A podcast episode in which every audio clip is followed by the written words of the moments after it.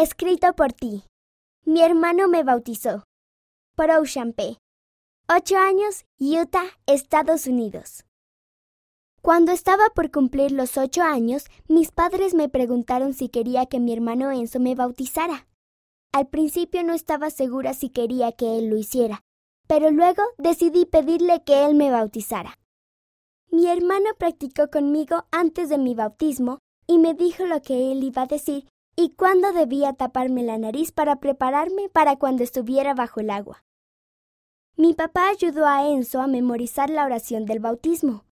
Toda mi familia participó en mi bautismo. Mis hermanas, Chloe y Margo, fueron testigos. Margo y mamá dieron los discursos. Chloe interpretó un número musical con el violín.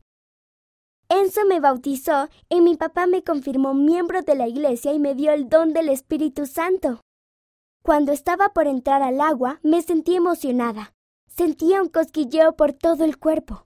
Cuando entré, sentí tanta calidez que no quería salir.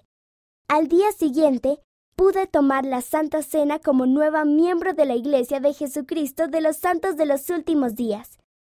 Mi hermano también bendijo la Santa Cena por primera vez me sentí muy diferente después de mi bautismo.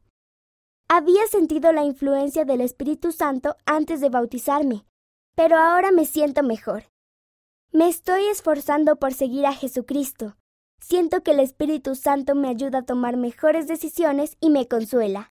Me siento más segura y sé que el Padre Celestial me está cuidando.